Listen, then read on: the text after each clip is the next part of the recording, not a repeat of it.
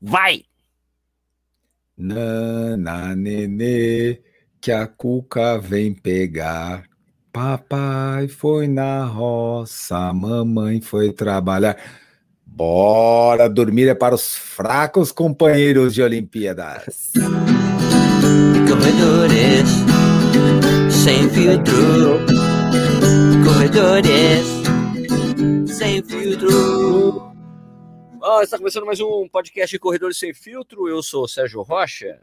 E eu sou Vinícius Stuck, Stuck, Vini. Tô, tô copiando a vinheta do, do Nish. Tá, ó, então é, esse podcast aqui a gente tá fazendo uns alternada, alternada, porque daí é, é, antigamente era Sérgio Rocha e Vini Stuck, depois Sérgio Rocha e Ricardo Nishizaki. Só que daí quando ficou o Stuck e o Nish, ficou legal pra caramba. Os caras ficaram falando mal de mim, gostei. Vamos lá, então.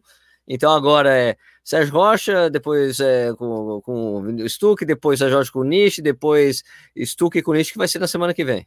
Porque semana eu que vem com... eu e o Nish. Exato, tá bom? Então a gente faz essa alternância, fica mais legal, fica mais dinâmico, daí não fica eu falando sempre aqui, que eu falo sem parar sempre. Alguém que fique falando sem parar, que não seja eu.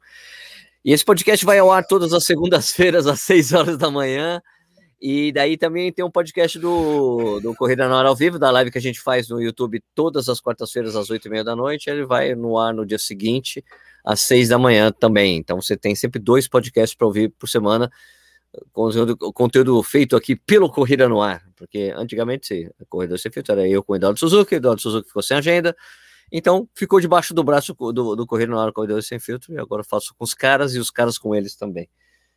Stuque, tudo bem, cara? Como é que anda os treinos? Você Pô, tá conseguindo treinar por causa dos jogos? Você é o um cara meio louco com os Jogos Olímpicos? Puta, cara, eu já tô começando a ramelar meus treinos por causa dos jogos, viu? Já dei umas. já dei umas duas rameladas já esse final de semana, viu, velho? Eu, eu, eu normalmente eu paro, cara. Por coincidência, assim, ó, a Rio 2016 foi no ano que eu tive um melhor ano esportivo, aí vai, meu melhor ano de corredor foi 2016. E eu cheguei aí algumas vezes para o Rio para assistir uma, algumas modalidades assim. E eu lembro que na época eu dei uma parada mesmo, nas duas semanas eu eu tiro bem o pé, cara, porque eu eu gosto de ficar acompanhando essa porra até tarde. Já fui expulso. Eu postei no Instagram lá, não sei se a turma viu ou não viu, mas a minha mulher já me expulsou do quarto no primeiro dia, porque eu, eu, durmo com a TV ligada, e aí eu vou acordando à noite, aí eu fico lá meia hora assistindo, aí durmo de novo, aí acordo, assisto, fico nesse. Tá sai nesse... daqui, vai pra sala. Vai Porra, tocou sala. eu, velho. Mandou eu embora. Tocou eu do quarto. Pode ir embora, vai, vai se acampar em outro lugar lá. Vai dormir na sala, aqui você não vai ficar, não, porque eu quero dormir. Sua filha, de vez em quando, minha filha às vezes acorda à noite, né, ainda é pequena, vai lá pro quarto. Fala, ela quer dormir, você some daqui. Então, meus treinos estão meio ramelados. E eu tô com uma lesãozinha meio chata, cara. Descobri agora. Ih, o que, que, é? Não sei o que é ainda. Vou saber amanhã. Eu tô com alguma coisa aqui no glúteo máximo, no piriforme, não sei aonde, hum. se articular, sei lá. E aí eu tô até. Daqui a pouco eu vou entrar no anti-inflamatório que vou ter que parar uns diazinhos, mas, mas assim, eu acredito que seja coisa leve, sabe? Não acho tá. que é coisa pesada, não, porque.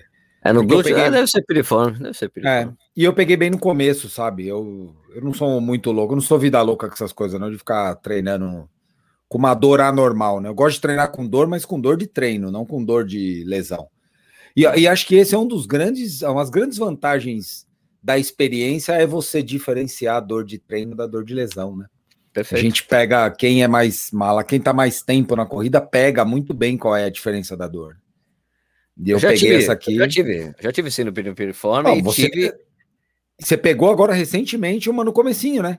É, em março. Tirou o pé agora, é, em março. Em março eu falei, bom, ah, conheço, sino piriforme, vamos tirar o... Tirei a intensidade. Fiquei só rodando. Daí sumiu. Foi sumindo, sumindo, sumindo, sumiu. E às vezes ela, tipo, às vezes fica uma pequena dor, de vez em quando, só que agora, como eu voltei a fazer fortalecimento, sumiu.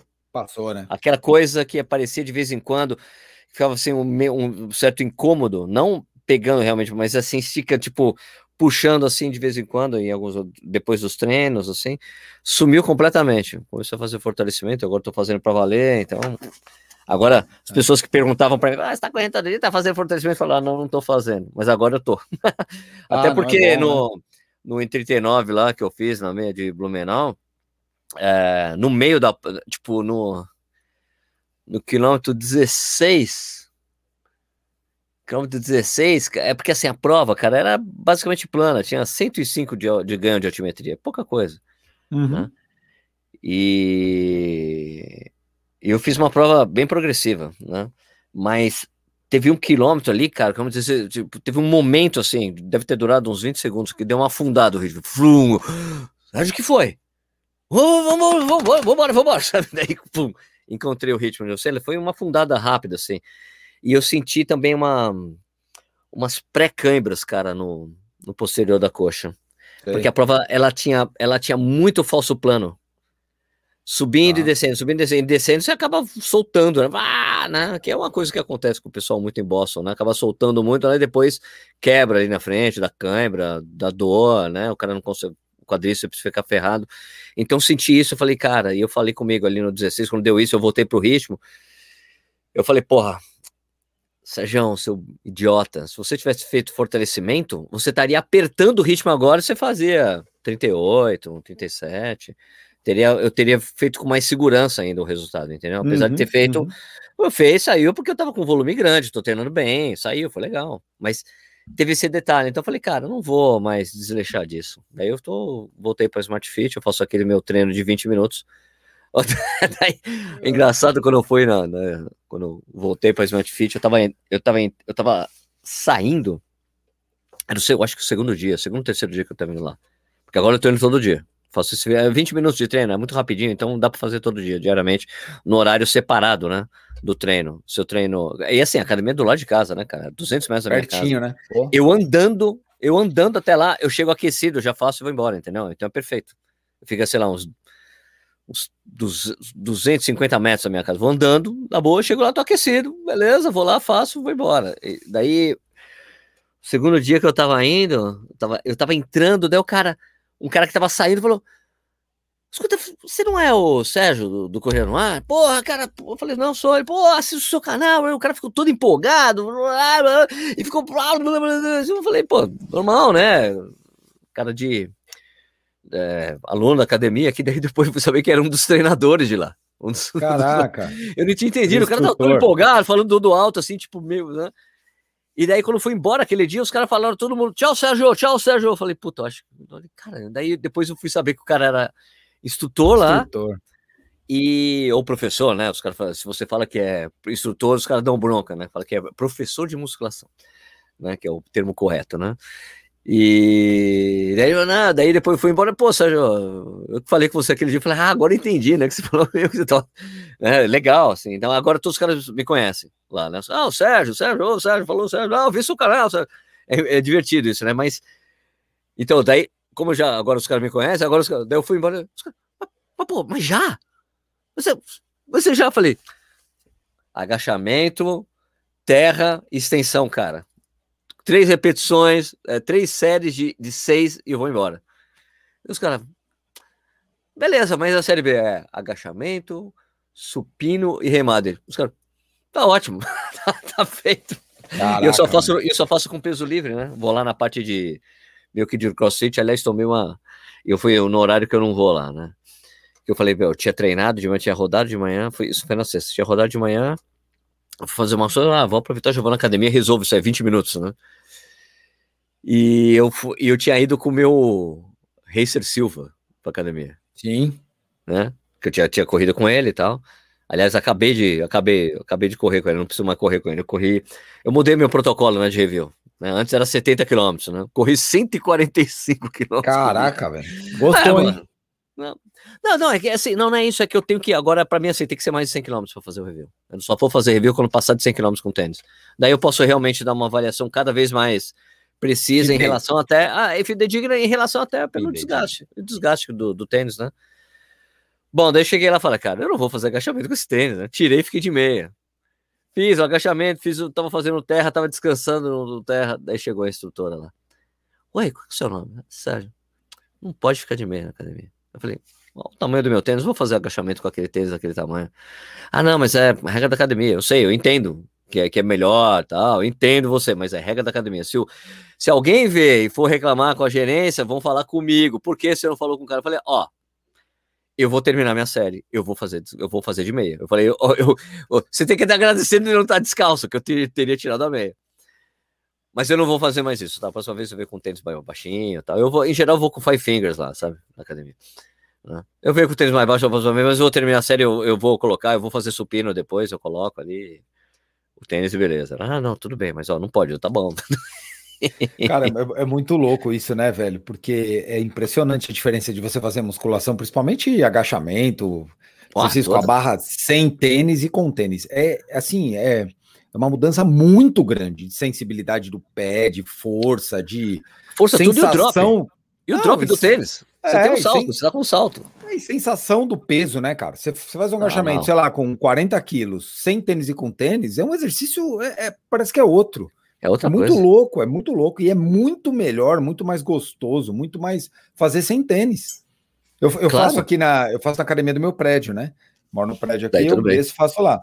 E aí, de vez em quando, tem uma, tem uma moça que mora aqui, que ela vai com uma personal, e a menina, a personal dela já falou para mim umas três vezes: falou, cara, eu te invejo que você pode fazer exercício descalço aqui. Porque ela falou, eu dou aula em academia e eu sou louca para treinar. Eu treino na academia, eu não posso fazer descalço, eu tenho que fazer com tênis. Eu falei, nossa, é muito diferente. Ela falou, puta que é muito melhor fazer. Tem uma, tem uma academia aqui em Jundiaí que já fechou, chamava Nines Gym, né? Que era na 9 de julho, né? Nines, né? Uhum. Nines Gym. E era uma academia, começou, pô, era uma academia, era um, era um galpão, tipo, era tipo um galpãozão de, típico de concessionária de carro, sabe, de, de venda de carro, não concessionária, mas aquela é. venda de carro grande, assim, era super grande, super legal, o cara que abriu, era o cara que tinha acabado de voltar do Japão com uma grana, abriu a academia com sócio e tal, e daí, depois o sócio passou a perna no cara, e daí chegou um cara, tipo, imagina, o cara não, não pagou os equipamentos, chegou um caminhão, a gente veio tirar os equipamentos. Como você retirar os equipamentos? Não, não vocês não pagaram o equipamento. Ele olhou pro cara, mas como você não pagou o equipamento? Ah, porque não sei o que. Daí uma merda. Caraca. Daí rompeu com o sócio, daí ele, meu, se virou para arrumar uns equipamentos para deixar lá, e eu continuei indo na academia de qualquer jeito, não? Eu usava a esteira, a esteira para aquecer. Esse cara falou se ele, como ele tinha ido, ele era tipo japonês, assim, tinha morado no Japão, ele sempre falava para mim, cara, eu nunca vou lembra, esquecer de você, cara, porque quando a gente deu aquela merda, você tava lá na frente da academia correndo, as pessoas passavam e via que tinha gente na academia, porque o boato é que a academia ia fechar. Então, cara, você sabe aquela coisa, seria eternamente agradecido. Pô, que legal. Esse, cara, e daí, a, a, academia ficou dele, né? Daí eu cheguei até um dia que eu cheguei para ele, cara, falei, meu. E ele sabia que eu e era a época que eu corria descalço mesmo também, né? Falei, cara, você se importa se eu fizer a, a, a, minha série de descalço, eu fico de chinelo, andando pra caminho, na hora eu tiro, faço ele. Claro, Sérgio, pode fazer. Tranquilo, né? Puta que maravilha. Tranquilo. Não, Sérgio, tranquilo, pode ficar tranquilo, pode fazer. E daí, eu me lembro, daí chegou um dos, um dos professores lá. Ó, oh, por que você tá descalço, eu? Ah, porque é, é mais saudável. Não, não, por... mas, mas se um peso cair no seu pé, eu falei, Bom, aí depende se você tá de tênis ou não, né, amigo? Não dá nada, amigão. Daí ele, não, porque não sei o que. Eu falei, cara, o cara, eu, eu me lembro até hoje, esse cara era um grandão, um grandão, desses bem fortão. Eu falei, você assistiu os vídeos do Schwarzenegger fazendo musculação, fazendo as séries dele? Já. Como é que ele tava? Ele, descalço. Eu, beleza. Ele, ah, tá bom, vai. Não, ele, não, não, não, não, eu falei, ó, o Paulinho falou que eu posso fazer descalço. Ele, ah, então tudo bem. não, cara, pelo amor de Deus, não, não tem comparação do que é fazer musculação descalço e. Meu, ó, se fizer rosca direta em pé, descalço e com tênis, é outro é exercício. Coisa. Não, é o, essa cultura também de você fazer as coisas descalço tem no crossfit, os caras fazem descalço.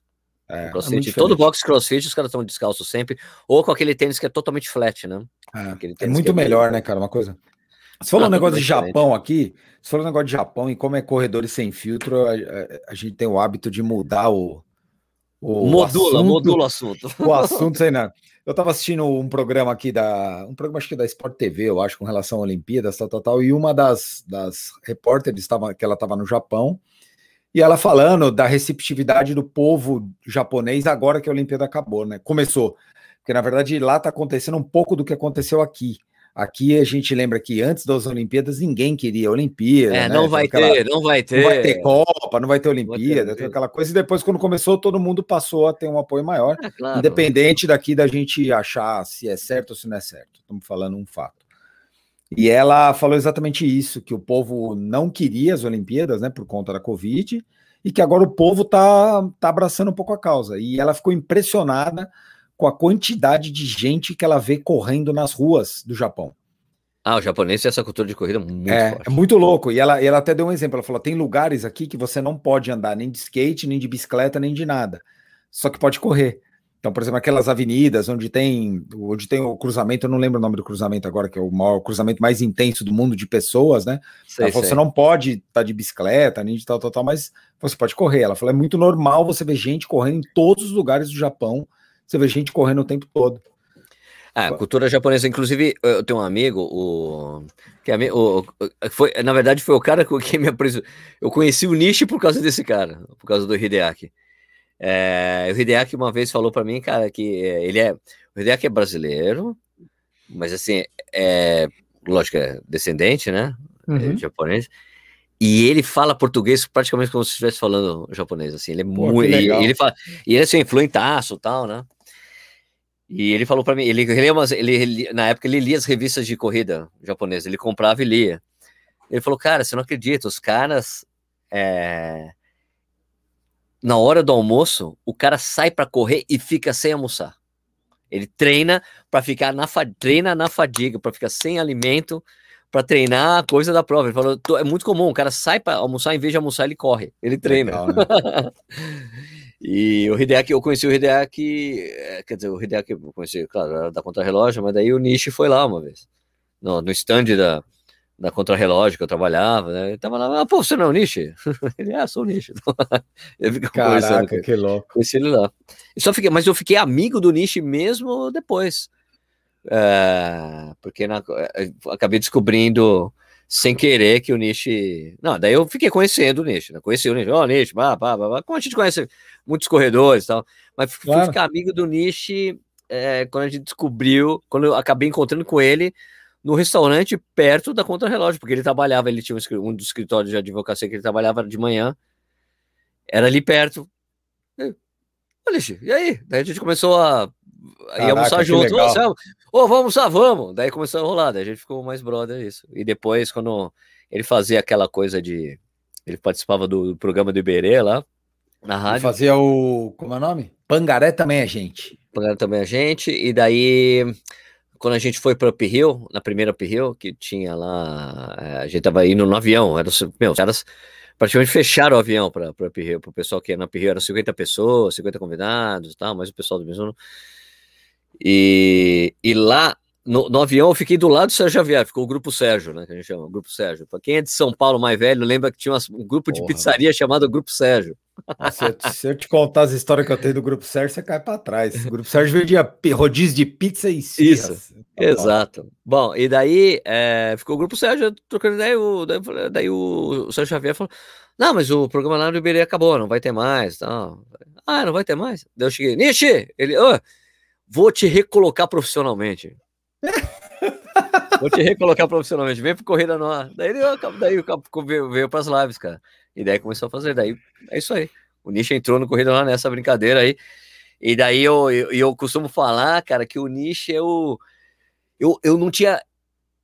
É, apesar de eu ter conhecer o Nish, né, há um tempo, de ter a gente almoçar junto, eu não fazia ideia que o Nish era assim, essa enciclopédia ambulante de um trilhão de coisas. Puta merda, velho. Nish é, é a, a Barça, a Barça é do CNA. Né? Isso, e o cara, e, tipo, total a cara, né? Corrida assim como você, assim, tipo, é a coisa de, de, de como encarar a corrida, não sei o que lá, é a coisa é. divertida tal, mais solta, então é legal pro cacete. Puta, que história Agora... legal, eu não sabia, não conhecia essa história, não. Pois é. Acho que poucas vezes eu acho que falei disso, né? Acho que alguém, acho que quando eu falo é quando alguém me pergunta, ah, aconteceu tal coisa, eu acho que eu nunca tinha falado publicamente. Ele entrou, entrou, nunca mais saiu. Daí era eu, Nicho, o Balu, né? Só que o Balu. É aparecia, desaparecia, vinha, não vinha, vinha, não vinha, vinha, não vinha, vinha, não vinha, daí, daí não veio mais, ficou eu nicho, daí, bom, alguém tem que correr rápido, daí a gente chamou você, né? Tá aí, Sobrou né? eu. Sobrou eu. Alguém tem que ser rápido nessa turma, não dá para ser só o Sérgio e o Nish. Alguém tem que ser exemplar de corrida. Né? É rápido de falar merda mais rápido ou é rápido de falar? De pelo menos correr não, um pouquinho? de correr, né? Corre, tá pelo menos correr rápido. Alguém tem que correr rápido nessa porra. Agora no Japão, pô, começaram os jogos, né? Você falou que você tá com problema para dormir, Puta, é isso? Você é louco, cara. Eu, eu não sei, eu, eu tenho um problema. A minha esposa falou. Minha esposa me tocou do quarto. Primeira noite, eu fui expulso do quarto. Ela falou: ah, porra, você fica acordando, dormindo, você quer dormir com essa TV ligada, porque às vezes eu dou umas cochiladas, né? Não tem jeito. Ah, não. Cochila, acorda, aí eu fico o zoião ligado lá assistindo, aí ela acorda. Bom, ela me expulsou do quarto tocou para fora, botou. Primeira noite de Olimpíada. Vai passar. Vai passar, eu tô dormindo na sala. Ontem ela foi até me cobrir, olha que boazinha. Oh, vou levar o oh, foi só amor, o, o amor, amor, é uma coisa amor. maravilhosa. ou, ou, ela tá fazendo isso para eu já ficar na sala de vez e não voltar pro quarto nunca mais, né? Porque deve verdade, ser bom dormir sozinha. Porra. E aí, cara, eu tô meio. Eu, eu acho que ontem eu, eu achei o horário que eu vou dormir, assim, né? A minha ideia é ficar acordado até meia-noite e meia, uma hora, porque você pega o início das sessões da manhã do Japão. Então você pega as finais da natação que são de manhã, né? Eles inverteram os horários é. das finais da natação por conta do mercado americano, né? Sim, sim, claro. As finais da natação são, são um evento muito de muita mídia nos Estados Unidos, né? Então, sim. Então, para pegar o horário nobre nos Estados Unidos, eles inverteram. E aí eu pego, pego, pego a natação, pego o começo da ginástica, pego o skate surf, pego um pedacinho de alguma outra coisa, aí dorme lá para uma, uma e meia, acorda às sete, seis e meia, sete. Aí você pega a, a, as eliminatórias da natação, pega o finalzinho da ginástica, finalzinho não, pega umas três horas de ginástica ainda. Pega uma você perde o judô, aí perde mesmo, porque você consegue ver as, até uma e meia, você vê as duas primeiras lutas de cada um mas você não consegue ver o miolinho ali, né? Essa noite eu acordei de madrugada com o comecinho da luta do, do, do nosso medalhista de bronze. Caraca, não lembro o nome dele. Eu vi a, a, o cara que. Eu vi a final da, da categoria dele, né? O japonês e, e o. E o, é, o, e o, o japonês Então, eu vi a luta do japonês com ele, que o japonês deu um ipom nele, o japonês aplicou sim, um sim. golpe perfeito nele, e é, ele, quando ele quando ele disputou a medalha de bronze, ele aplicou um golpe muito parecido no israelense que ele tomou do japonês. A diferença é que o japonês conseguiu rolar o corpo para cima dele e forçou Isso. ele a encostar as costas, e, e, o israelense segurou. O israelense conseguiu segurar, assim, mas foi um golpe meio Exato. parecido. Mas enfim, cara, eu tô numa briga danada aqui com o sono para assistir o máximo de coisa que eu posso, cara. Eu sou viciado nesse troço, velho. Eu gosto louco muito, por esporte, assim. famoso louco por esporte. Cara, é assim, Sérgio, eu naturalmente eu assisto muito esporte, assim. Eu, eu assisto as etapas da Copa do Mundo de Ginástica, eu gosto de assistir tudo que passa sobre natação, sobre atletismo, mas eu acho que a Olimpíada ela tem uma aura um pouco é diferente, né? São, um os melhores, são os melhores, né? Todo mundo que é, tá lá cara. são os melhores do seu país, né? E, e você sabe que um exemplo disso que a gente até falou outro dia sobre isso aqui no podcast que eu vou falar, que, que ser campeão olímpico não é uma coisa pequena, uma coisa muito fora da curva, que o melhor, o melhor, o melhor skatista do street hoje, que é o Nigel, o americano, que, porra, o cara é 12 vezes campeão do, dos X Games, pô, ganha tudo, tem 5 milhões de seguidores, bababá. Ele terminou ontem em sexto, quinto ou sexto, se eu não me engano, no skate. Você vê o cara, que a pressão cara, é diferente. Meu, ele não andou bem, velho. Ele andou mal. Ele fez algumas voltas boas, mas ele não fez um quarto do que ele faz. O cara, o cara é muito foda, ele anda muito de skate. Só que ele não andou, velho. Não andou, simplesmente ele não andou. Ficou nervoso. O, o japonês fez jus ao país, né? A o sede, japonês né? andou Legal, né? muito. Existe tem uma galera muito. falando que o japonês foi super valorizado, porque os árbitros no Japão deram mais nota ah, para ele. Eu, particularmente, cara, eu acho que o japonês andou muito desde a semifinal. Ele andou pra caralho na semifinal. Foi muito, foi regular. muito regular. E, e, e, o brasileiro, né? O, o como é o nome Esqueci o nome do homem Kelvin. lá, velho. Kelvin. O Kelvin, exatamente. O Kelvin andou. O Kelvin começou muito bem a final, né? Então acho que isso Sim. aqui salvou ele, né? Ele fez as duas Uma coisa que ele ficou falando com a, com a mulher pelo telefone, né? Falou com a mulher e foi, falou muito com a Pamela, né? A Pamela deu uma força para ele lá. E, e tem uma coisa interessante. primeiras voltas muito Sabe uma coisa que eu falei? Eu fiquei lendo umas coisas dele falando, assim, que ele falou, porra, não tem torcida? Então eu ia pro Instagram, mesmo durante a competição, para ficar pegando força das pessoas que estavam torcendo por ele. É, é todo mundo mandava mensagem pro cara, é, né? Exato. Ele, ele andou muito, né, cara? Ele errou duas, ele errou algumas manobras no trick lá, naquela manobra aleatória, mas depois ele acertou a manobra da vida dele, né? Que foi a manobra Sim. que deu a medalha de prata. Corrimão, então. É, e assim, eu não sou um especialista em skate, andei de skate quando eu era pequenininho, quando eu era, tinha 12 anos, 13, mas, porra, é muito legal você ver uma modalidade que tem uma penetração mundial tão grande, né? E ser incorporada nos jogos, né, cara? surf bacana. skate nos jogos é absolutamente sensacional, inimaginável na minha, na, na minha é, infância também. Que era um esporte marginalizado, né? Sem tipo, a gente dúvida, aquela dúvida. coisa que, que tinha um adesivo. Cara, pera um pouquinho, deixa eu só apagar a luz aqui que tá.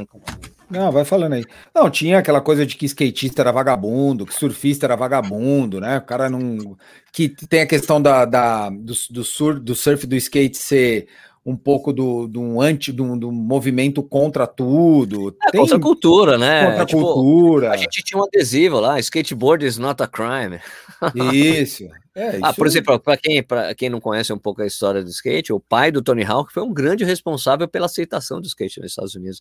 Foi ele que criou a, a Federação Americana de Skate entendeu? Que explicou pro, pro Tony Hawk como era importante a coisa do treinamento, se profissionalizar, profissionalizar, essa coisa, essa profissionalização do skate ferradamente, tipo, principalmente do, da parte mais radical, assim, entendeu? Porque não, tem, lógico, a gente não pode esquecer o, o pessoal da Dogtown, o pessoal que criou o skate, né? Claro. Né? O Tony Alba, tal, mas esses mas é, a, o segundo movimento foi o movimento de profissionalização real, assim, tipo, de uma coisa de virar um show, assim, isso é parte disso foi foi é, foi casa foi por causa do, do, do, pai do, do Tony Hawk. Do Tony Hawk. Né? Aí é um negócio, né, Sérgio, que a gente demanda uma habilidade, porra, pelo amor de Deus, é Não, mano, é, é impressionante. Muito e é uma habilidade tanto de tanto de você aprender a fazer as manobras, quanto de cair, quanto Sim. que é um exercício muito mental, né? Ele é, ele é, ele é bem. Eu, eu comparo um pouco o skate, a competição do skate, com a competição do tênis, né? O tênis, o cara erra uma bola, ele na outra bola ele tem que estar inteiro de novo. O skate é mais ou menos assim. É. Você tá numa e, Mas em geral, se o cara errou uma, é, às vezes o cara errou uma, já não entra mais, o cara já até desiste. Ah, o, cara, o cara larga. Então o skate ele, é um, ele também tem uma parte mental muito forte Caramba, por trás, né? E assim, é um esporte praticado no mundo inteiro. É um negócio que onde você vai, em qualquer lugar do mundo, tem um cara com uma, uma pranchinha com shapinho e umas rodinhas andando. Não muito, tem é muito popular. É muito popular. Eu gosto muito de skate. Eu tenho um carrinho até hoje, né? é, é muito. Pô, e você vê isso numa Olimpíada, né, cara? E você vê. E eu vi até uma. Acho que a Letícia, se eu não me engano, falando isso. Que eles estavam eles estavam assim assustados com a quantidade de atletas que iam que paravam eles nas Olimpíadas, porque eles viraram uma atração das Olimpíadas. Claro. É, cara, eles são, eles são, eles são diferentes do esporte. Aquelas puta roupa larga, calça larga, camisetona, skatinho no pé o tempo todo. Todo mundo, ela falou que todo mundo parava eles na vila ou lá onde, onde eles estavam em Saitama, se eu não me engano. Todo mundo parava para conversar com eles, para saber como é que era, qual é que era, um esporte novo, né, cara? Isso. E tem uma outra coisa, né, que a gente não pode negar, que é o fato do COI estar trazendo a juventude para dentro do esporte, né? Que é um problema que a FIFA tem com o futebol. O interesse ah, é. hoje do jovem pelo futebol é muito menor do que a nossa geração teve com o futebol. E, e o COI está fazendo um pouco disso, né? Você trazer o skate, o surf, que são esportes de, de, que você começa muito novo, né? As pessoas começam no skate com 8, 9, 10, 11, 12 anos. Você traz a atenção de um público jovem para o evento você acaba preenchendo algumas lacunas do evento. Né? Pô, tem a Raíssa que tem 13 anos, mano. é, é a Raíssa é fora da curva, né? Mano, ela, você viu, você viu ela com o Tony Hawk? Pô, é muito sensacional. Legal. Sensacional. Você imagina ela com o Tony Hawk? Jogava videogame do Tony Hawk, jogava o joguinho do Tony Hawk e depois tá o vira cara brother, vira brother, vira brother do cara, muito louco. Então eu, eu, eu acho que, que, o, que as Olimpíadas eles, é, um, é um lugar que onde você cria muitas histórias, né? Teve uma recente agora da natação, o medalhista de ouro dos 400 metros, que é um tunisiano. Porra, raia 8, cara. Lá raia 8, 17 do mundo. Na Olimpíada passada, nem entre os. Quer dizer, na Olimpíada, não, há dois anos atrás, nem entre os 100 tava. O cara é Impressionante. Campeão olímpico, velho. Só tinha ele, acho que o Meluli, acho que era o último. Ninguém acreditava. O que, que é esse Ninguém cara? acreditava no cara. O cara, o cara porra, ele... Caraca. E ele falando, ele... eu vi uma entrevista dele, ele falando que ah, eu apostava em Paris, não agora. Porra, e ele sentou o braço na água, velho. Você pegar a prova inteira, ele nadou a prova inteira sim, na frente. Ele, e, quando, e ele, os 50 últimos, os 50 metros finais, foi onde ele acelerou, onde todo mundo começa a dar um. Os caras começam a perder força, foi onde ele ganhou a prova, né? Cara, Chegou incrível. Então tem muita coisa legal. Você pegar detalhe, assim, o Canadá perdeu, os Estados Unidos perdeu o revezamento 4 por 100 Basquete a segunda colocação. França. Basquete para a França hoje. a Austrália bate recorde mundial do 4 por 100. O Canadá passa os Estados Unidos abraçados, Estados Unidos em terceiro no heavy feminino. Pô, uma coisa que. Nossa, muito louco. Então, muito tem louco. muita história legal dentro dos jogos que você só acompanha, se você só entende se você ficar, se você assistir, né? Se você Claro, ficar assistindo detalhe a detalhe. Então, Agora, é só para lembrar as pessoas. Não, o falar. japonês, né? O japonês, que a irmã foi campeão olímpico, ele foi campeão olímpico agora, no judô. Aliás, essa coisa do, do japonês eu achei legal, porque eu assisti e tal, né? E daí aquela coisa que eu acho muito engraçado, que é típico de locutor brasileiro. Fica narrando como se fosse futebol, né? Ah, eu, eu escrevi Ah, isso também, cara. Pô, esse, ah, esse narrar esportes como skate, como judô, com time do futebol, é muito não, ruim. Não, não, E- dá, e não tem tem uma- nada a ver. Eu posso fazer um desabafo aqui, ó, que Claro, assim, ó, a, a, transmi- a transmissão dos jogos feitas feita pelo Sport TV, eles cometeram um erro para mim muito, na verdade a Globo, ela, ela tirou todos os especialistas de cena. Pode ver, não tem mais o cara que era o especialista da modalidade. E ela Tá. colocou só ex-atleta, só tem ex-atleta. E aqui eu Sim. não tem a Joana Maranhão, o Cielo e o Thiago Pereira no- na natação, a, a Jade e a Daniela Hipólito na ginástica, bababá, beleza. Cara, nada contra, os caras comentam super É. bem, conhecem muito do esporte. Sabe? Mas, talvez. mas o especialista é o cara que fala pra gente a real. Porque esse pessoal que é ex-atleta, pô, é até antiético da parte deles falar o cara nadou mal, o cara competiu mal. Não, não é uma coisa legal, sendo que É. eles ainda permanecem no meio. O especialista tem esse, esse papel pode de falar é. real pro público. O Pucieldi, que era o comentarista de natação, que, cara, era muito legal. Ele falava assim: ó, nadou mal porque não fez a melhor marca, ela tava nadando bem até tal data, agora tá, tá mal. Isso, cara que Então- acompanha o esporte de uma maneira diferente. Isso, o cara que analisa o esporte, a parte técnica do esporte, não o cara que Olha, mas, faz. ó, Mas olha, eu vou te dizer assim, cara, que ah, eu acho que você tem razão. Eu acho que talvez a diferença seja que tal, eu posso estar errado, mas eh, talvez os brasileiros eles não se debruçam no que todos os atletas que estão competindo estão fazendo para poder comentar.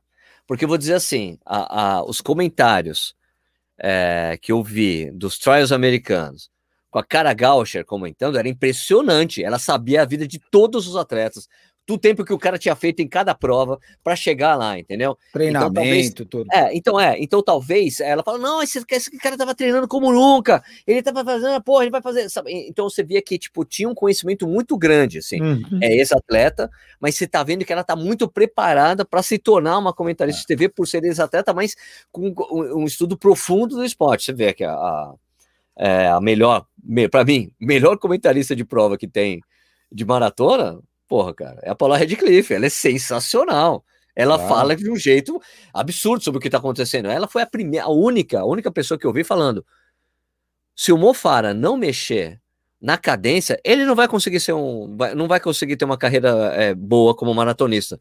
Justamente o que acabou acontecendo. E ela falou isso lá atrás, é quando ele Lá começou. atrás, logo no lá- começo, ela falou: ele tem que mexer na cadência. Não vai dar para ele correr dessa maneira, maratona, senão ele não vai conseguir ser um bom maratonista. Não que ele não seria bem. Para ser um bom maratonista, ele tem que mexer, porque todo mundo mexeu. Poltergar mexeu, Riley mexeu. Tem que mexer nessa coisa aí. É, isso, isso faz sentido, faz sentido sim. Eu Acho, acho, que, que, assim, no que Brasil. ter- se você vai comentar, você tem que estudar profundamente o esporte que cada É, um tá cara. fazendo, ver os atletas, histórico e tudo mais, para você não ser pego de surpresa.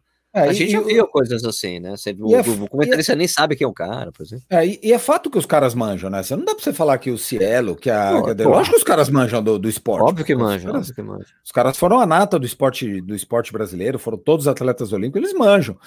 Só que, cara, eu não sei, eu acho que perde um pouco de. A impressão que eu tenho, não é. Eu vou falar aqui corporativismo, sabe? O cara não quer, de repente, falar mal do nadador lá, porque ele vai cruzar com o cara em algum ambiente. Eu não sei Mas se é é alguma coisa desse tipo.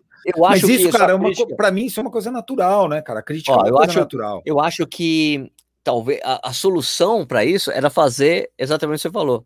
Deixa o ex-atleta e o especialista junto com o narrador, aí você tem um trio perfeito. Que era, que era o que tinha nos últimos jogos. Exatamente, Os últimos exatamente. jogos eram isso. Exato. Teve- teve- teve uma edição que- ex-atleta, perfeito. Isso. Tem uma, tem- eu acho que a edição passada, acho que era a Flávia Delaroli, o Pucieldi e o, o repórter da Globo lá, o, o, o, Roseguini, Guilherme Roseguini. Também é super bom. Pô, ficava um puta negócio cheio de detalhe pra gente. Porque senão a gente fica, assim, senão fica muita torcida, sabe? E, e, pô, não dá pra ser torcida, cara. Não dá pra você chegar numa prova, por exemplo, que o cara se classificou em 15 tempo e e o cara tá narrando ou comentando, falando: ah, temos que ter esperança de ele pegar uma final. Cara, o cara não vai pegar a final, velho. Você sabe é. que não vai, não tem como. Não tem, é 0,001. Então não adianta você ficar querendo empurrar na cabeça da gente que o cara vai pegar a final. Criando... Aí sabe. Do... Você sabe por quê, cara? Porque isso gera para as pessoas que não conhecem o esporte um movimento contrário, de que o atleta é ruim. Então, por exemplo, a minha mãe, o meu pai, um amigo que não conhece tanto o esporte que assiste, ela ouve o cara falar assim: ah, o cara podia pegar a final, mas terminou em 15 na ruim, semifinal. Pô, o cara, cara. o cara foi mal. Cara, não é que o cara foi mal, o cara fez já o melhor dele. O cara já fez o melhor dele, bateu, bateu o recorde pessoal dele. Olimpíada para Brasil. Eu, eu não critico o atleta, cara, porque eu acho que ser atleta é uma coisa muito, muito, muito difícil. No Brasil é vezes 10. Então, assim, qual que é a obrigação de um cara na Olimpíada, um cara que briga por tempo? Ele fazer a melhor marca dele. Essa é a, entre aspas, né? A obrigação do cara. É, é fazer o melhor dele. Compete é, isso que o cara tem que competir bem, bem, cara. Ele corre lá um quilômetro para 3 mil, ele tem que ir lá tentar fazer 2,59, 59. Beleza. Esse é o, ele não tem obrigação de ganhar, não tem obrigação de nada. Mas, dependendo do jeito que você fala isso, dá uma conotação que se ele fez 2,59, de que ele é ruim, porque teve cara que fez 2,45.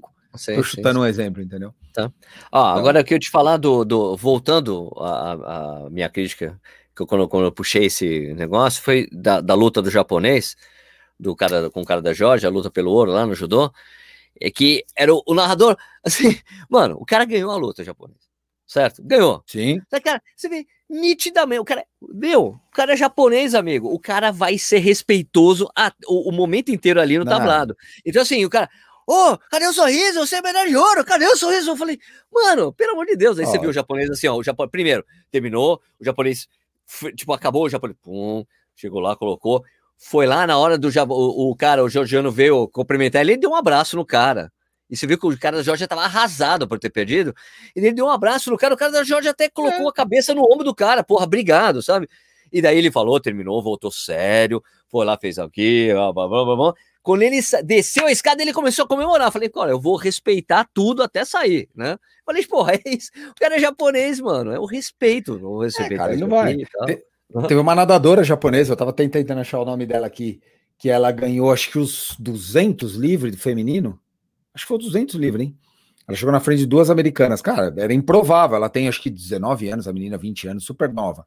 Ela saiu da água, pô, as americanas meio que sorrindo, ela do lado das americanas, ela, ela segurava o choro dela, ela se continha na emoção dela, que Exato. ela estava muito perto das meninas. Era a mesma reação do japonês. Ela não vai Exato. sair de lá dando cambalhota, mandando um dedo para todo mundo, que vaiou ela.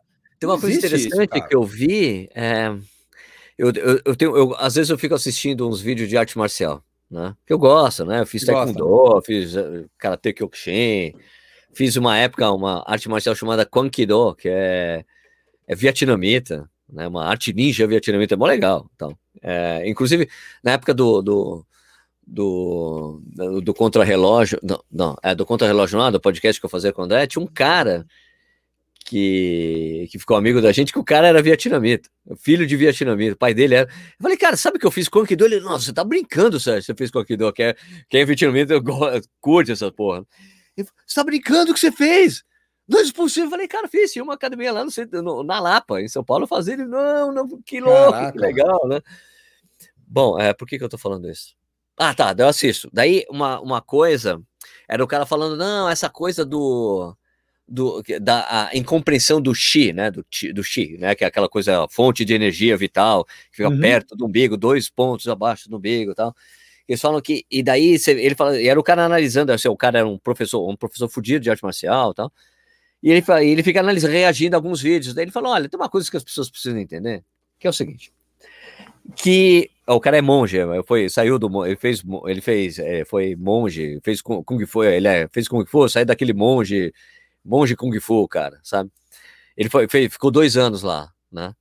E ele falou, olha, uma coisa que as pessoas precisam entender é que assim, o oriental, por definição, ele não demonstra emoção. Então, essa coisa do cara faz, é como que não doeu, não é que não doeu pra caralho, mas o cara tá escondendo, ele esconde a emoção. É uma coisa natural no oriental. Então, essa coisa dela segurando o choro, o, o japonês fez a mesma coisa. Ele fala, quando ele saiu, ele ah, comemorou, deu uma chorada, assim, volta a é? compostura, assim, é uma coisa muito natural dos caras. Ele disse, não demonstra emoção. Vamos lá, fazer a coisa e. É, cara, isso é, isso é, isso é do povo, né? Eu trabalho numa empresa japonesa, é ah, assim. É, tem isso. Ah, é verdade, é, é assim, verdade. Não é demonstra assim. emoção. Não demonstra. Muito difícil você descobrir emoção. Assim, para você descobrir a emoção do cara, acho que você tem que estar tá muito no seio da família, assim, sabe? Precisa ser muito amigo, precisa ser muito próximo, precisa você pegar. Mesmo assim, é. Mas é. é um, é um... no Japão tem a cultura do, do happy hour que é fortíssima. O cara não vai direto para casa. O cara não vai, vai, vai pro bar, vai fazer karaokê, vai ah. brincar, vai com os pessoal do trabalho, daí bebe aí, aí sim, mostra emoção e tudo mais, mas ali no dia a dia. Ah, não, não tem, não tem. O meu amigo, tem um amigo que morou no Japão e falou assim: que pega mal você chegar cedo em casa depois do trabalho. Pô, que barato. Pega mal, diz que pega mal. Você não pode voltar. Sair do trabalho e voltar direto para casa. Você não pega mal. Você não pode. Você tem que estar tá fazendo as atividades que todo mundo faz. Ir lá. Muito louco. Né? Caraca. Né? É, é, bicho. É, eu posso ser errado. Alguém, particular. quem escuta ou vê aqui o podcast pode me corrigir, mas eu. É, não, e outra, né, Sérgio? Pode ter coisa que era culturalmente, que era na cultura antiga, né? Tem muita coisa mudando no Japão. Né? Você pega o um negócio de tatuagem, que era uma coisa que há pouquíssimo tempo atrás era. Era pro... só... quase que proibitivo, né? Era, é, era só. Um... É, e quem tinha era da, da máfia. Da máfia, né? Da máfia. Hoje, Hoje já não é tanto assim, hoje já é um pouco mais aceito. Outra coisa, falando, falando desse negócio de tatuagem, cara, outra coisa que eu reparei, assim, ó, eu assisto Jogos Olímpicos desde 88. É minha primeira lembrança de jogos, eu tinha 11 anos. Cara, o número de atleta tatuado, velho, hoje Aumentou em dia é exponencialmente, né? Exponencialmente. Ah, exponencialmente. Cara, era raro você ver um nadador com tatuagem, era muito difícil. Hoje, hoje quase todos. Comum. comum. Basquete, no basquete todos os atletas não, têm tatuagem. Basquete todos. Todos, todos. Todo no skate, não dá para falar, porque no skate já tem tatuagem de nascença, contra né? a cultura, é, contra a cultura. Contra a cultura tal, mas é, esses esportes, também, né, principalmente natação, tal, que são esportes mais... As meninas da ginástica, quase todas, um detalhezinho no pescoço. Isso, tem umas coisas, todo mundo, hoje em é. dia é decoração corporal. Muito legal, né, cara? É legal, uma mudança de uma mudança de posicionamento, né, do... do não, e eu vi, eu vi, eu vi, eh, nós vimos isso, né, pela nossa cidade, a gente viu essa transformação da, da tatuagem. O caveirão. Caveirão. A, a, a, transformação, né, da cultural e aceitação aqui no Brasil da tatuagem, né? Porque eu me lembro quando eu fiz a minha segunda, eu tenho duas tatuagens, tenho uma em cada braço. Quando eu fiz a segunda, meu pai quis ter uma conversa séria comigo. Caraca, velho. Não, precisa ter uma. Ele, mas por que você fez a tatuagem? Ah, porque eu quis fazer, ué. Não, mas que por, loucura, né? O que é isso? Então, teve, tipo, meu pai quis, e ó, meu pai sempre foi um cara, mas é que assim, tipo, é que na época meu pai estava casado com uma, com uma, psicóloga, então acho que meu pai sempre foi um cara sempre muito de boa em tudo, mas nessa época aí ele queria falar mais com a gente, estar tá mais dentro. Acho que pela iniciativa da ex-mulher dele, eu não, não a condeno por isso, entendeu? Mas aconteceram coisas engraçadas. Meu pai falava assim, tipo, uma vez, uma, uma, foi uma, assim, tem uma, uma coisa, uma frase do meu avô, cara, que é muito foda, assim, que eu também levo como lema de vida, assim, no meu, é uma, tem uma gravação do meu pai, gravou meu avô falando assim, eu não quero saber o que o meu filho vai fazer ou deixar de fazer para ser feliz. Meu avô falava isso. Nossa isso era um senhora. mantra, isso era um mantra do meu pai, um mantra. Porra, e... Velho. É legal, né? Moderno, moderno pra cacete. Caralho, meu avô nasceu em 1900. Meu avô é. nasceu em 1900. Qual que ele era moderno? meu filho vai fazer ou deixar de fazer para ser feliz. Pronto, é isso.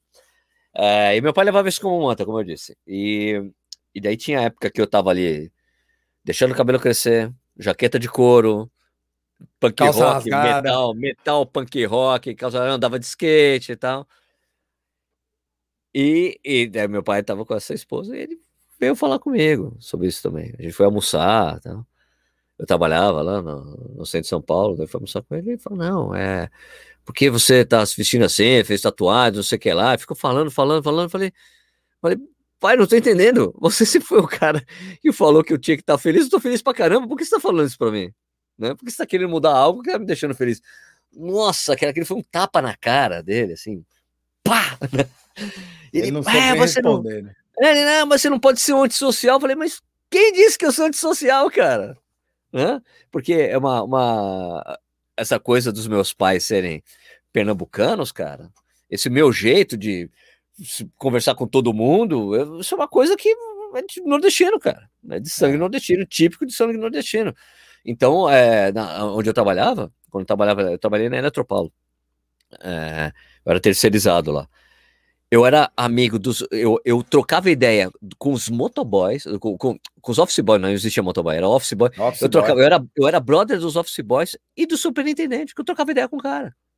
Porque eu era o cara que sempre tava, tava o cabelo crescendo, cabelo comprido, então era o, o diferente, sabe? Eu era mesmo, só que eu trocava, eu tinha assunto, sempre tive assunto com todo mundo. Eu me lembro até uma vez que uma, uma ex-namorada minha, que alguém falou, que foi assim, tipo, acho que uma vez eu fui na, na casa dela, tinha acabado de voltar do Chile, tinha andado de snowboard com meu irmão eh, no Chile, e cheguei na casa, quando tava chegando na casa dela para almoçar com ela, ó, minha, da minha mulher falou assim, eh, minha mulher, minha namorada, é, Sérgio, olha, vem uma amiga da minha mãe, ela é muito, mas muito chata, muito fresca, muito chata, a pessoa muito, né? e eu não gosto dela, mas ó, tá lá, então vamos lá e tudo mais, de boa. Cara, sentei na mesa, a mulher, não, porque a gente tava lá em Chilã, eu falei, em Chilã, mas eu acabei de voltar de lá. Cara, fiquei horas trocando ideia com a mulher. daí, Mudou todo o rumo da prosa da mulher. A, minha, a, a, mãe da minha namorada, daí foi embora. Nossa, mãe, que interessante, né? O Sérgio tem papo com todo mundo. É. Eu falei, foi incrível. E assim, daí eu me lembro assim da, da, da, da tal filhinha da mulher. A filhinha, olha assim para mim, é, você tava no avião, você tava no avião, você tava, na, você tava com meu irmão, conversando com meu irmão, ele tava sentado caraca. do seu lado, eu falei, caraca, eu voltei até no mesmo voo que eles, cara, olha que loucura, né? Então é isso, eu sempre tive papo com todo mundo, eu sempre, eu, eu acho que eu sempre, nos lugares onde eu trabalhei, eu sempre encontrava um assunto comum com as pessoas para trocar ideia, não porque eu queria ganhar vantagem com alguma coisa, nunca, nunca foi isso, né? Mas eu sempre tive palco do. É, tem outra coisa engraçada, olha, não tem nada a ver com o que a gente tá falando, né? Isso aqui. Não, para variar. Tem uma, tem uma, coisa histórica, histórica, assim, é... assim. eu morava, morava no Alto da Lapa, perto do Pelezão. Quem, quem, é, quem é de São Paulo Sim. e mora na Zona Oeste deve conhecer o Pelezão. Morava ali, meu, dois quarteirões do Pelezão. Aprendi a jogar tênis lá, jogar, joguei futebol de campo lá, tudo. É, e, e daí a gente morava lá e a casa que a gente morava era de aluguel, e a dona falou: Olha, meu filho casou, vou dar a casa para ele, vocês precisam sair. E a gente foi morar num bairro que não era chique ainda, mas ficou muito chique. Isso faz 20, 20 anos, vai, faz 20 anos atrás. 20 não, é. Isso, faz uns 20 e poucos anos atrás. A gente foi morar na Vila, Vila Leopoldina, que era ali pertinho, é do lado. Ó, que, né? que virou perto de Gesp, né? É, virou o bairro chique, porque ali meus amigos, meus amigos de infância ali da era da região, todo mundo ali, Vila Leopoldina, Vila Hamburguesa, Alto da Lapa, ah, Lapa ali. né? Parque da Lapa, meus amigos eram ali, eu tinha uns tinha um pessoal que era punk ali, tinha, tinha uns punks ali na é, no Parque da Lapa, fiquei tudo amigo, fiquei amigo dos caras. A gente andava de skate, a gente escutava punk rock, era de skate, então era uma tribo neutra dos skatistas. E a gente foi morar na, na Vila Leopoldina, na Rua Hamburguesa, na Rua, Rua Nanuque, chama. É, e, e, o prédio, e, e, o porteiro da manhã era um tremendo figura. Ele, oi, tudo bem? Como é que vocês estão? Era um cara todo assim, falante, assim, né? O seu Zé. seu Zé. E daí, cara, a gente trocamos uma ideia, falou, ô, oh, Zé, tudo bem, tudo bem? Oh, bom dia, Zé, bom dia, boa noite. Daí, é, a gente tava lá, tinha mudado, sei lá, faz um mês, dois meses. Daí o seu Zé chegou para minha mãe, a dona Bel, né? Minha mãe já falecida. Meu, é, posso falar com a senhora um minuto? Claro, aconteceu alguma coisa? Não, queria saber se vocês são crentes. É minha mãe, minha mãe é socióloga. Seu Zé, olha, eu sou católica, nasci católica, tal, não sei o que, mas olha, é, meus filhos, a gente não batizou meus filhos, a gente, meus filhos escolhessem a região, mas a gente respeitou todas, todas as religiões. Mas por que o senhor está falando isso? É que seus filhos são tão educados, eles falam com a gente. Falei, caraca, velho. Olha isso, né? Cara? Falei, nossa, cara, porque a gente sempre falou com ele, sempre trocava ideia, era, era de parar, oh, como é que o senhor tá? Pô, beleza. Tudo bem, não sei o quê. É, então, então, tem essas coisas. O, um prédio que eu morei depois, eu tive, tive alguns problemas no prédio, daí eu fui lá no. Problemas que não cabe aqui falar o que aconteceu, mas eu fui na, eu fui, eu tinha um, o, o, apartamento era do meu pai, eu pagava aluguel pro meu pai, mas e, ele falou, ó, vai morar lá, fica pagando com, o aluguel para mim, mas você paga o condomínio também, tá bom? Tá bom. Daí só que quando chegou ela tinha uma dívida de condomínio que eu fui resolver, né? Eu fui pagando essa dívida de condomínio. E daí eu cheguei lá, a, daí a, a síndica, que era uma figura palmeirense roxa, assim, ela, Sérgio, é, pô, com seus problemas ali, tá, você, tá. Eu, depois eu te conto qual é o problema. Então não vou contar aqui para não pegar mal. Mas é. Mas Sérgio, olha, eu não tenho nem o que falar para você. Os, todos os portões, porque assim, era, era, um, era um condomínio com sete prédios, ficava perto da USP. Foi por isso que eu comecei a, quando eu comecei a correr, Sim. eu comecei a correr na USP por causa disso. Tinham sete, eram sete blocos, eram sete blocos, cara. Né? Aí, Sérgio, eu não tenho nem o que falar para você, os porteiros te adoram. É, então. os porteiros te adoram, Sérgio, não tem, não tem, não eu vou falar o que para você? Então tá tudo em ordem, tá bom? Não, não esquenta a cabeça, tá bom, beleza. Os caras te adoram, rolar, né? não, tem, né, não, nem, você nunca causou problema nenhum pros caras, os caras te adoram, não vou falar o que para você? Falei, tá bom, beleza. Pô, cara, mas é, é, é, disso que a gente tá falando, né, cara? Hoje você, e isso é, faz parte do negócio da tatuagem, dos esportes, sim, do surf, sim, do skate, da aceitação da pessoa ser como ela é, né? Hoje não é. cabe mais aquele puta monte de preconceito, porra. Eu, acabou, né? Acabou. Tem tatuar. Acabou. Não acabar, acabar, acabar, ainda não acabou, né? Mas tá no caminho dele, né? Muito, tá bem no finalzinho, muito. né? Acabou muito. Agora, peraí, vamos, vamos, vamos entrar no assunto do podcast que eu, que eu tinha combinado com, com você. Já deu 50 minutos, a gente nem tocou no assunto ainda. As pessoas ficam loucas com esse podcast, que a gente fala de vida, fala de Olimpíada, fala de. Puta, ah, da esposa bom, que expulsa o cara do quarto. Vai bom, mas a, a, única tatuagem que eu sei que meu pai não ia reclamar são as que eu tenho no meu pulso aqui. Que eu ando. Que assim, no, no esquerdo é Zé, que é o meu pai, Zé Ivando, e no direito é Bel, né? Porque aqui o esquerdo é o lado doidão e, e aqui o lado da razão da minha mãe, né? Puta, olha. Tá vendo? história. Ó, o meu pai não deixava eu pôr brinco, era contra a tatuagem e hoje tem três tatuagens. Pois é. Como tá os tempos mudam, né? Então, Como os tempos, tempos mudam, cara. Segue o jogo, vai ser feliz. Se a tatuagem faz feliz, faz a tatuagem. Exatamente. Segue o jogo, velho. Você não Bom, gosta de tatuagem também, Dani? É, também, não. Que, é, cara, não gosto, beleza. Quiser, tá quiser. tudo bem, tá tudo bem. Bom, é, o assunto do podcast hoje. Faltando cinco minutos para acabar o podcast. É, é o seguinte, eu vou, vou, citar um amigo aqui, né? O Joelson, do, que, é o, que é o cara que, tá, que toca o Corredor Irônico. Dois amigos. Dois amigos. É, então, o Joelson pegou um print lá de um, de um Twitter do, do Marcos Paulo Reis, outro amigo da gente, que o Marcos Paulo estava reclamando das pessoas que estão exagerando. Mas acho que assim, o Marcos Paulo estava falando dos exageros, né? De pausa, né? Isso, tipo, muita gente fazendo pausas muito longas isso. nos treinos longos, né? E daí, uh, e daí uh, o que eu achei engraçado é que tem até o print do Twitter do, do Marcos Paulo, e, no, e o Joel se escreveu embaixo, não, tá vendo? Porque Deus tá vendo você parando mais de dois minutos de intervalo no seu longão, não sei o que lá. Eu escrevi no comentário, cara, pô, Marcão, agora ferrou, hein? O cara te chamou de Deus.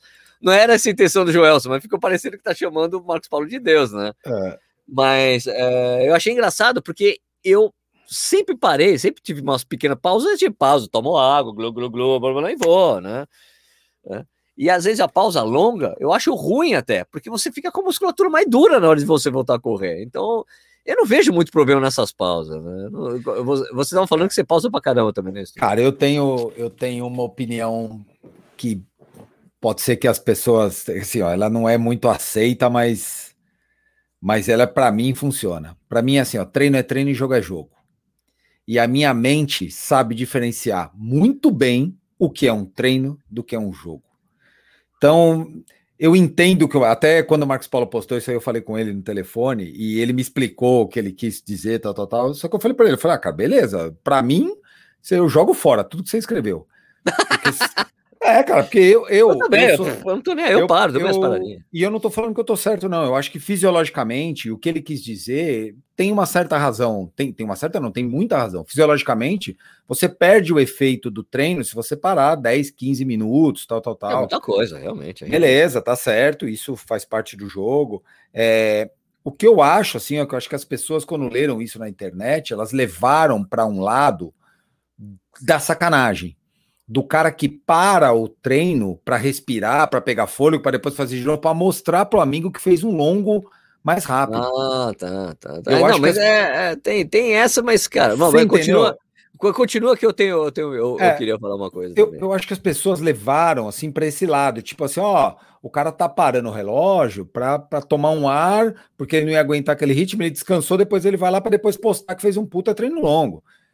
Cara, na boa, é, eu, eu, eu não entendo isso, nunca vou entender, acho que eu sou velho para isso, sei lá, não sei, para mim isso não entra na cabeça, a pessoa querer ganhar vantagem ou querer mostrar que é melhor ou, ou pior porque postou um treino, eu, na minha cabeça isso não entra, um amador querer falar, pô, sou bonzão e parar o relógio para mostrar um leve, isso para mim não entra. Na, no meu treino, tem parada pra cacete, hoje, primeiro porque eu treino uma avenida que eu tenho que parar no farol, e se eu, passo, se eu não parar meu relógio no farol, eu descaracterizo completamente o que eu estou fazendo no treino. Tem jeito, tem hora que eu fico 40 segundos parado no farol. Se eu pegar num longo de 30 quilômetros daqui, de 25, se eu parar quatro vezes, eu parei dois minutos, dois minutos e pouquinho, três. Então, só que para mim, cara, isso eu nunca vou postar um treino querendo mostrar para as pessoas que eu sou fodão, que eu corro rápido. Isso é uma coisa que para mim não, sabe, não, não, não, não leva a nada, nem lugar nenhum. Olha, Stuque, essa a todos... pandemia, a pandemia trouxe o, o a, trouxe o fiscal de treino, velho. É, cara, a isso pandemia, porque assim como a gente não tá, não, não tá rolando prova, teve eh, surgiu o fiscal do treino, vai ter, ter um Ministério Público da corrida agora. Que os caras ficam lá investigando se o cara fez aquele tempo ou não. Eu falei, e cara, ó, eu até coloquei no, Teve um cara no, no, no, perguntas e respostas que eu faço no Instagram, né? Eu uhum. faço umas duas vezes na semana. Teve um cara que falou: já não é melhor o cara ficar postando o tempo decorrido em vez do tempo de exercício, daí acaba com essa coisa da pausa. Eu falei: ó, primeiro, é feio ficar fiscalizando o treino dos outros. Segundo, Caramba. se alguém tem que fiscalizar a pausa, é o treinador. Não, por que, que você vai ver? E terceiro, quando as provas voltarem, que já estão voltando, a pessoa vai ter que provar para você que ela está fazendo aquele tempo ou não. Mas mesmo assim, entendeu? Porque, ó, essa coisa de pausa. Eu faço minhas pausas para tomar água, né, no meu longo, né? Eu sempre passo eu, o, o, percurso que eu faço, eu tenho um, um ponto de água. Eu tenho meu carro parado, que eu deixo a garrafinha em cima do carro, eu paro lá, tomo água, glu, glu, glu, glu, e depois volto, entendeu? Não é que eu fico parado, ah, vou descansar aqui, vou dar um tempo para voltar. Não, eu tomo, gole e continuo correndo. Mas hoje, por exemplo, hoje eu fiz 25 quilômetros. Hoje eu falei, cara, amarrei, não amarrei bem o tênis, eu tive que parar para reamarrar, tipo, deixar ele mais apertadinho, Sim. entendeu? Coisas que acontecem, mas, mas assim como você, o meu corpo também entende isso. O dia que é, o dia, até porque quando é prova, você não tem que parar para tomar água, porque é, porque a água tá lá, você pega, você toma água correndo e tem um negócio, tem um lixo, você coloca no chão lá, porque o pessoal tá recolhendo. Lá do lado lá onde tem o kart, é? Eu não posso pegar minha água no meu carro, pegar e jogar a garrafa ali na frente, depois o que eu vou fazer, né? Então, assim, eu também entendo isso, né? Agora, essa coisa da fiscalização que tá rolando, eu já vi várias pessoas, tem, pô, tem, tem os brother que já fez isso, o Ruivo falou, abençoado, todo mundo tá olhando sua pausa longa. Eu falei, cara, para que fiscaliza? Para quê? Para que esse tipo de coisa? Porque o, o, treino, o treino da pessoa não prova nada. Por nada. exemplo, okay, se você fosse, ó, se você estivesse acompanhando, se você fosse o cara que ficasse fiscalizando meus treinos, os meus treinos, você vai ver lá o Sérgio rodando minhas rodagens 6 e 15, 6 e 15, 16 km a 6 e 15, e daí faz o treino lá intervalado, ah, que você não consegue ver bem o ritmo que o cara fez, porque no Strava fica louco. Aí você vai falar, pô, o cara que tá fazendo 6 e 15 na rodagem, como é que o cara fez 1,39 na meia maratona? Né? Não, não então, bate, né? que... Ah, então você fala, ó, é porque o meu treino de intensidade consigo fazer porque eu faço leve, bem leve mesmo, de verdade, né? E o meu, o meu longo sai 5,30, sempre 5,29, sempre progressivo, né? Então você fala, bom, peraí, tem alguma coisa errada. Então, o problema de você ficar, ficar, ficar, fiscalizando é você querer saber o que o cara vai conseguir fazer numa prova baseado no que você está vendo no treino lá e você não é o treinador dele, você não sabe a programação e tudo mais, né? É, cara, isso para mim não, não para mim é zero sentido. Zero, zero. Eu, eu não sei, cara. Eu juro para você, não sei se eu sou de uma. Se eu. O fato de eu treinar muito sozinho se eu não tenho esses apegos, entendeu? Eu acho que talvez seja isso. Eu sempre treinei muito sozinho a vida inteira. Ah, eu, também. eu também treino muito sozinho. Então eu não tenho esse negócio de, cara, eu tô correndo mais que o amiguinho, eu tô correndo menos que o amiguinho, eu tô mais forte que o amiguinho, o amiguinho tá mais forte que eu. Para mim isso, para mim isso é uma coisa tão pessoal, assim, eu vou correr com, eu vou correr na USP, um cara me passa, Cara, eu não sei se o treino dele é um treino de 5 km, se ele tá fazendo Como um tiro. Saber? Eu não sei, Como cara, saber? eu não vou correr atrás do cara. O cara me passou, o problema é dele, ele que passa e vai embora. Boa sorte, segue o jogo. Eu, eu não tenho essas comparações, eu não fico. Competitividade de treino, competição Cara, de treino. Agora, você botar eu na prova com qualquer um, independente de eu, de eu correr mais ou menos, eu vou querer ganhar de todo mundo. Se eu correr com o Andrezinho uma prova, eu nunca vou ganhar dele. Agora, se ele quebrar e ele estiver perto de mim, eu vou querer ganhar dele, você não tenha dúvida disso. Agora, no treino, eu não vou querer acelerar para cima do cara, ou fazer, ou ver se ele treinou direito, ah, porque o Andrezinho tá vendo, o cara lá falou, mas ele, ó, ele não parou o relógio dele, ele parou o relógio no seu... Cara, Rolou meu, isso comigo, rolou comigo num treino de ritmo, cara, que eu parei para tirar a camisa, e os caras, pô, você só fez esse treino porque você fez pausa, eu... Fiz pausa para tirar a camisa, amigo. Eu tava com a camisa comendo comprida, tirei para deixar a camisa de, de camisa por baixo. Agora, Pô. por outro lado, você nunca vai ver eu escrever ou postar numa, numa rede social, por exemplo, ai, puta treino que eu fiz, olha que lindo, maravilhoso. Ai, o melhor treino da minha vida. Com... Eu, eu não posso, porque para mim, cara, assim, ó, na boa, eu acho que é legal dividir treino. Eu tenho muita gente que, pô, eu tenho pouquíssimos seguidores no Instagram. Eu tenho bastante gente que me procura para falar, pô, fala um pouco dos seus treinos, como é que você faz, porque me ajuda a entender o meu e eu passei a colocar alguma coisinha ou outra. Mas eu percebo que às vezes tem esse viés negativo, entendeu? Do cara querer, em vez de aprender, de vez não aprender, porque eu não estou aqui para ensinar. competir com você. O cara querer competir. Então o cara começar, pô, mas o cara faz isso, mas não é. Cara, eu não estou postando meu treino, eu não ponho lá o que eu faço na semana para mostrar para você que eu sou melhor que você. Eu tô, eu, ali tem uma ideia do que eu faço, o jeito que eu. Cara, eu tô lá na USP correndo um, um sábado, aí eu paro para tomar uma água lá, peguei um copinho d'água, encosta uma pessoa que eu não vejo há seis meses. Uma das meninas lá, que, os, que pouco eu sou amigo, um dos caras lá da assessoria. Porra, eu não vou dar um oi pra galera, não vou, tô, bom dia, bom dia, tudo bem? Então, eu, eu falo, cara, eu, eu, eu falo o seguinte, ó, um segundo de pace não paga uma amizade. Então foda-se se eu vou demorar 10 segundos a mais ou não. Eu prefiro claro. dar um oi para a turma lá, falar um oi e ir embora. Agora, eu não estou correndo, eu não vou parar para falar um oi, beleza, só se for uma coisa muito fora. Mas isso para mim não me afeta como atleta, de jeito nenhum, porque para mim na prova é outro game. Prova é, é outra prova. coisa. Prova, treino, é mim, treino, jogo é jogo. Treino é treino e jogo é jogo. Eu não misturo, na minha cabeça não. As coisas não se misturam. Ah, e quando chega na prova, você não está acostumado a beber água. Migão, eu tô acostumado a tudo. Chega na prova, eu bebo gel em uma apertada, água entra pelo nariz, pela orelha, eu segue o barco, velho. Não tô nem aí.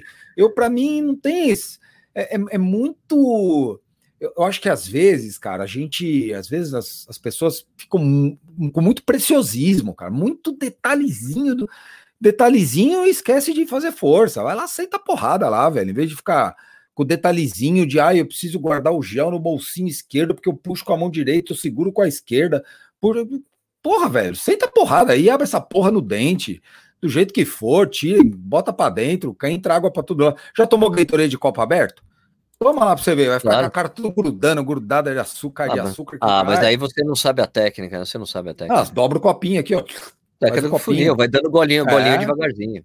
Se for copinho de papel, você aperta a pontinha dele, você faz um buraquinho, ó. Você, você toma ele perfeito. Mas o, o, que eu falo é assim, e, e, e não dá para ficar olhando o trem de todo mundo, não dá para ficar. E é por isso também, aí a gente precisa ser coerente, né? Que quando o cara fala para mim de RP em prova, eu também acho que não vale muita coisa, entendeu? Ah, vale, legal, você fez um estímulo numa prova sua, você bateu um recorde pessoal seu. Ah, eu tinha uma maratona, vamos supor, o cara tinha uma maratona para 3,30, ele foi lá, fez 3,15. Cara, é lógico que você melhorou. Não tem como você, ter, você não ter melhorado. Aí o cara tinha uma maratona para 3,30, ele foi lá na, na maratona virtual dele, correu 3,29,25. Amigão, a, a, a, enorme chance é que você não bateu o seu recorde pessoal. Tem o erro do GPS, que você não está ponderando, tem um monte de coisa.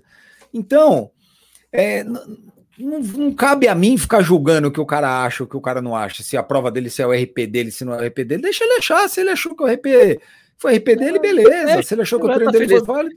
Seja feliz. seja feliz. Seja feliz. Agora, você, com a sua consciência, vai deitar no travesseiro, você vai ter que fazer prova, você vai fazer suas provas daqui a seis meses, um ano, quando as provas voltarem, né? E aí os seus amigos, todo mundo, vai vai, vai botar você para fazer a prova, você vai ter que fazer mais ou menos aquilo que você treinou. É, ó, você estava mostrando. Cadê? É, é o natural, porque quem, quem expõe um quem expõe um treino se vangloriando do resultado do treino é, é, a, é a grande. Eu discuto isso com muitos amigos. Eu falo, quando você se expõe demais, quando você expõe demais o seu treinamento, você cria nas pessoas uma expectativa do seu desempenho. É natural, claro. querendo ou não querendo. Se eu posto aqui toda hora, eu faço, eu corro longo 4 para 1, 4 para 1, 4 para 1. Aí eu vou fazer uma maratona e corro a 5 para 1, você vai falar, porra, mas o que aconteceu, cara? Você tá louco? What happened? É, o que aconteceu? Então, então, quando você expõe o seu treinamento, você também vai ser, entre aspas, é, cobrado, questionado, julgado, sei lá o nome, pelo que você entregou.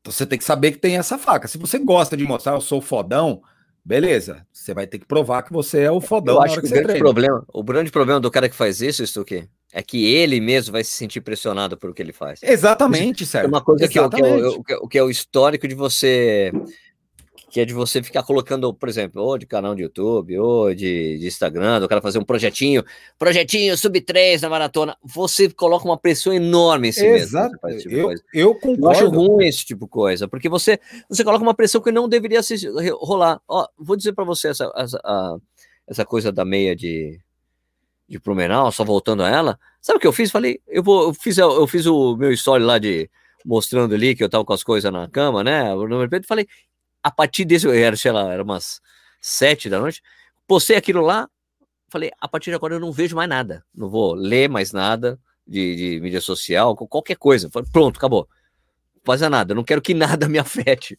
sabe, é de alguém falar alguma coisa, mesmo que alguém jogue uma coisa, é, você vai quebrar de novo, teve um cara que, teve isso, eu, eu, eu almocei, eu jantei e tomei uma cerveja, que eu sempre tomo cerveja, né, sempre tomo. É, daí, você está acostumado é, a isso. Isso, eu sempre tomo cerveja. No dia anterior do longo eu tomo cerveja. É, então eu tomo cerveja antes da prova porque eu tenho que manter a tradição, a, a rotina que eu faço uhum. sempre, né? E o cara, é, você vai acontecer a mesma coisa que aconteceu lá em. Como é que é? Na, na meia de pipa. Ah, mas vai, você vai ser a mesma cagada de pipa. Que cagada, cara? Não é porque você encheu a cara. Quem disse que eu enchi a cara? Quem disse? Nossa, Foi um negócio que eu comi, estão... que eu passei mal.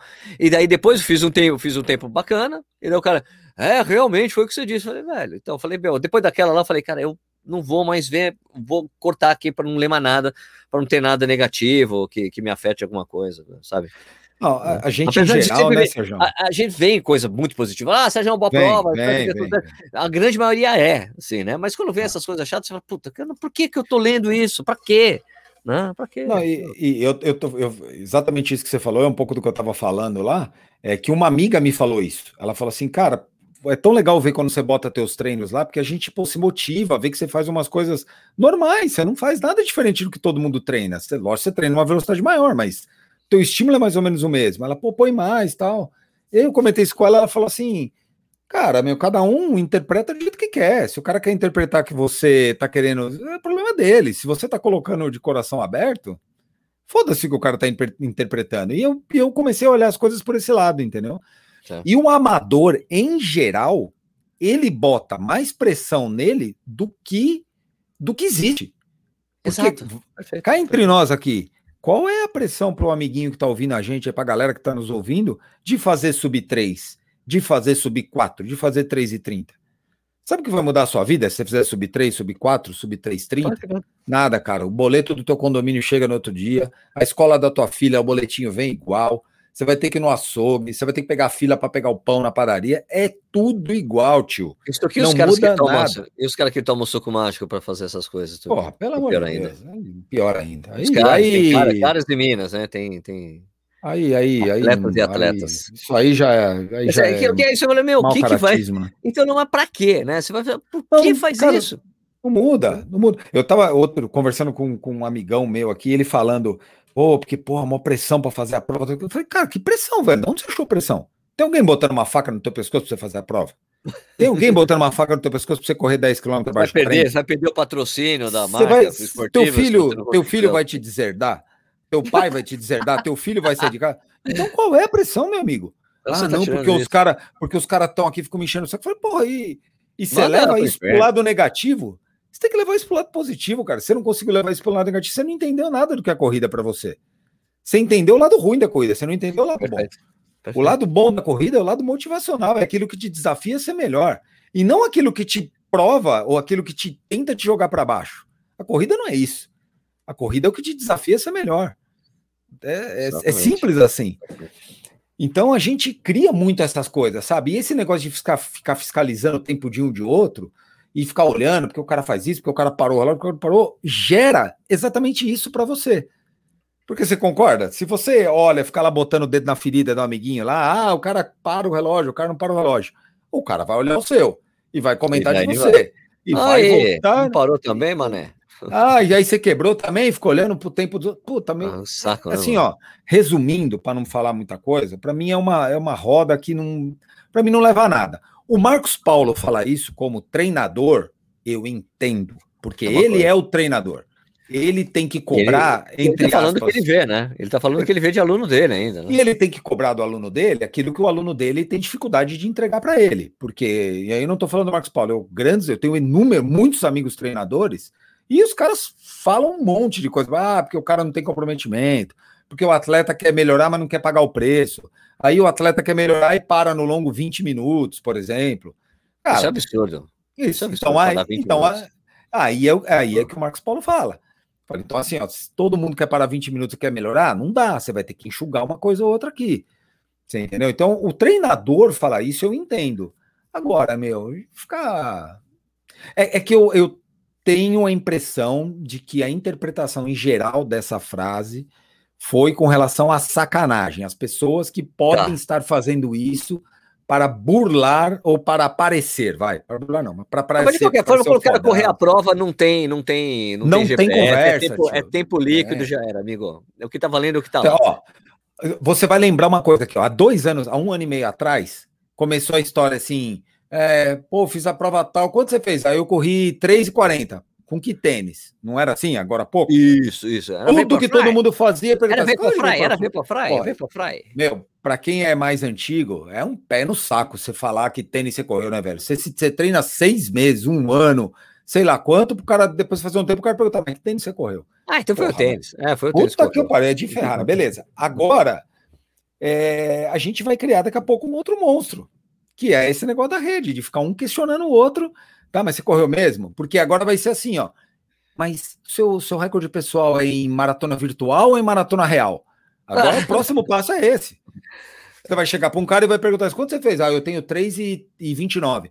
Ah, legal. É virtual ou real? Puta merda, puta saco, Ó, né, velho? Teve até, teve até o cara puta que perguntou para mim, quando eu fiz o. Quando eu soltei o vídeo de Blumenau, o cara perguntou: não, mas Sérgio, quanto que deu no tempo oficial o seu? Né? Porque assim, porque é, como eu tava, como eu larguei e cheguei filmando, né? Eu falei, olha, deve ter... Eu falei, meu, deu 29 e 13, eu achei, né? E deu, o oficial foi um 29 e 10. Eu falei, porra, Sérgio, você não podia ter dado uma forcinha para fazer 28 alto? Não, fiquei assim, cara, Sérgio. Mas eu não tava olhando o tempo, só, meu, eu cheguei, fiz abaixo de 40, tava assim, sabe? Ah, beleza, já deu uma abaixo de 40, tá bom, entendeu?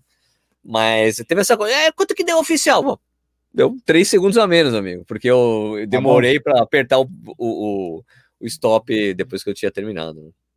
É, cara, isso, isso é uma coisa que, pô, é, sei lá, eu acho meio chato, sabe? Ficar cobrando os treinos, o cara fez certo, o cara fez errado, cada um faz o que quer, velho. Quer fazer, vive, a gente não vive da competição, né? Não é um, ah, não a gente dá, gosta né, de fazer cara? isso, a gente não é o nosso não é o nosso meio de vida fazer isso, né? É, eu, às vezes eu tento entender as pessoas também, porque de certa forma o cara fica puto, né? Porque tá cheio de espertalhão aí, mas, meu, quem é, quem sou eu para julgar o cara? Dê paciência, velho. Um não, dia é... a consciência dele cobra. Então é, mas o que é, é aquela coisa que você tem que pensar, né? Mas o que, que eu vou ganhar fazendo isso? Nada, Fiscalizando cara. o cara. Agora sim, quando é uma prova, agora a, a única coisa importante mesmo é quando você descobre que o cara faz isso na prova e ele tirou o troféu de categoria de alguém. Aí, é Aí é outra sim, história, né? né? Aí... Assim, nos treinos, cara, ah. beleza. Agora na prova, pular, cortar caminho, sabe? Esse tipo de coisa. Aí é outra coisa. Aí é sacanagem, né? Tem até aquele cara lá, aquele site americano, que o cara fica pegando exatamente os caras que fazem sacanagem em maratona. Ó, cortou caminho, não sei o que lá tal. Né? Não, sem dúvida. Aí é outra história, né? Mas do contrário, cara, eu acho que uma hora. E outra coisa, né, cara? Uma hora as máscaras caem, né? A gente está num mundo 100% digital, onde todo mundo é fiscalizado o tempo todo. É, você pode, pode você acreditar ou não, mas uma hora tua máscara cai. Seja, vai, vai cair, filho, não tem boi. Uma hora você tá postando lá toda hora que você treina 5 para 1, vai lá, faz a prova 5,40, alguém vai levantar o dedo lá e vai pegar que você não Ô, corria aquilo que você falava. Você não é o, você não é o bonzão? Então não, então não adianta isso, né? E, pô, é um, na boa, cara, é um papo chato do cacete, né, velho? E ainda mais, é, e é o, é o antigo leão de treino também, né? É, o é verdadeiro, leão de né? Instagram, né? Porque tem o leão de Instagram, né? Mas antigamente, na nossa época, era o cara que dava tudo e todos os treinos, chegava na frente de todo mundo, chegava na prova, o cara não corria é. bem. A gente falou que é o leão de treino, o cara se, dava, se matava no treinos, não ia bem na prova. Agora é. tem esse, esse efeito agora, o leão de Instagram, o cara, é. tremendo corredor no Instagram, só que na hora na prova não acontecesse alguma coisa. Né? É, cara, e é, é muito louco isso, né? Porque isso, é, e se não é o dia também é uma coisa difícil, né, velho? Se não é o dia é é uma desculpa também fácil de colocar, né? O não é um dia vale para algumas coisinhas, né? Um percentualzinho de tempo. O não é o dia para você que corre a 5 para 1, tentar correr a maratona 4 e 30 e falar que não é o dia, também não dá, né, velho? É, tá cheio de gente. Meu amigo. Porra, cara, como é que pode? Então, se não é um dia, ele tem um limite, né? Tem um limite. Tem uma coisa que é o dia mesmo. Você tá preparado para correr a 5 para 1 a maratona, você vai lá correr a 5,05, porra, Pô, o dia não estava legal, não me senti bem. Ou é o ritmo do dia, ou é aquele ritmo que me encaixa. O ritmo né? do o dia, 5 e 10. É o cruzeiro agora, do dia, né? Agora, se está tá preparado para correr a 5 para 1, você vai lá corre a 6 para 1 e não é o dia, aí alguma coisa deu errado, né, velho? Então, é. é. uma coisa muito normal, né? Mas enfim, é saco, né, velho? Vamos, vamos cada um fazer o teu, treinar e socar a bota. E quando chegar as provas, a gente arrebenta nas provas e deixa o treino de lado, cara. Treino cada um faz o seu e boa. Segue o jogo. Agora, só para quem está escutando, né? Todo mundo sabe. Quando começa o atletismo nos Jogos Olímpicos, no dia 29? É, tá que é quinta-feira, né? Quinta é, 29 é isso. quinta. Começa na quinta. Tem, eu vou deixar um link é, na descrição, tanto desse vídeo como do, do podcast também, é, do pessoal do, do Olimpíada Todo Dia, que é o pessoal que faz um trabalho fantástico. Eles têm todas a, toda a programação de atletismo bonitinha todas as competições que tem brasileiro com a bandeirinha do Brasil, que você sabe tem, fala até o nome do atleta que tá, é sensacional, então é muito bom para você saber quando o brasileiro vai estar na prova também, tá bom? E tem os horários, horários de Brasília, todas as provas, então é um guia muito bom para você acompanhar. Esse pessoal desse Olimpíada todo dia é incrível, porque eles têm um conteúdo de Olimpíada todos os dias. E não é só quando legal, tem né? Olimpíada. Né?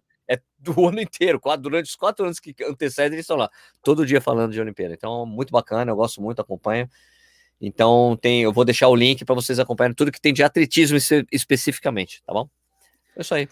Aí começa com os 10 mil, né? Acho que 10 mil masculino no primeiro dia, se eu não me engano. Não, não, tu começa a primeira competição, tem o Altobelli, a primeira rodada do 3 mil com obstáculos. Puta, por falar em Altobelli, hein?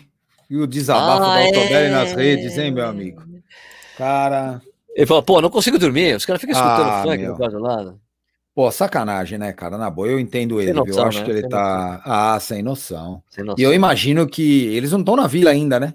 Eles estão na, na, na, Não, é antes de ir pra vila. Eles estão na, na, nas vilas é, do país. Na né? base, na base do é, atletismo base, lá, né? Pra, porque só pode chegar lá alguns dias antes, né? Isso, isso. Então, pô, uma falta de respeito sem tamanho, né, cara? O cara quer ficar Porra. concentrado, dormir bem e tal, treinar. Ele falou: tem atleta que tá fazendo meio período, nem tá treinando direito.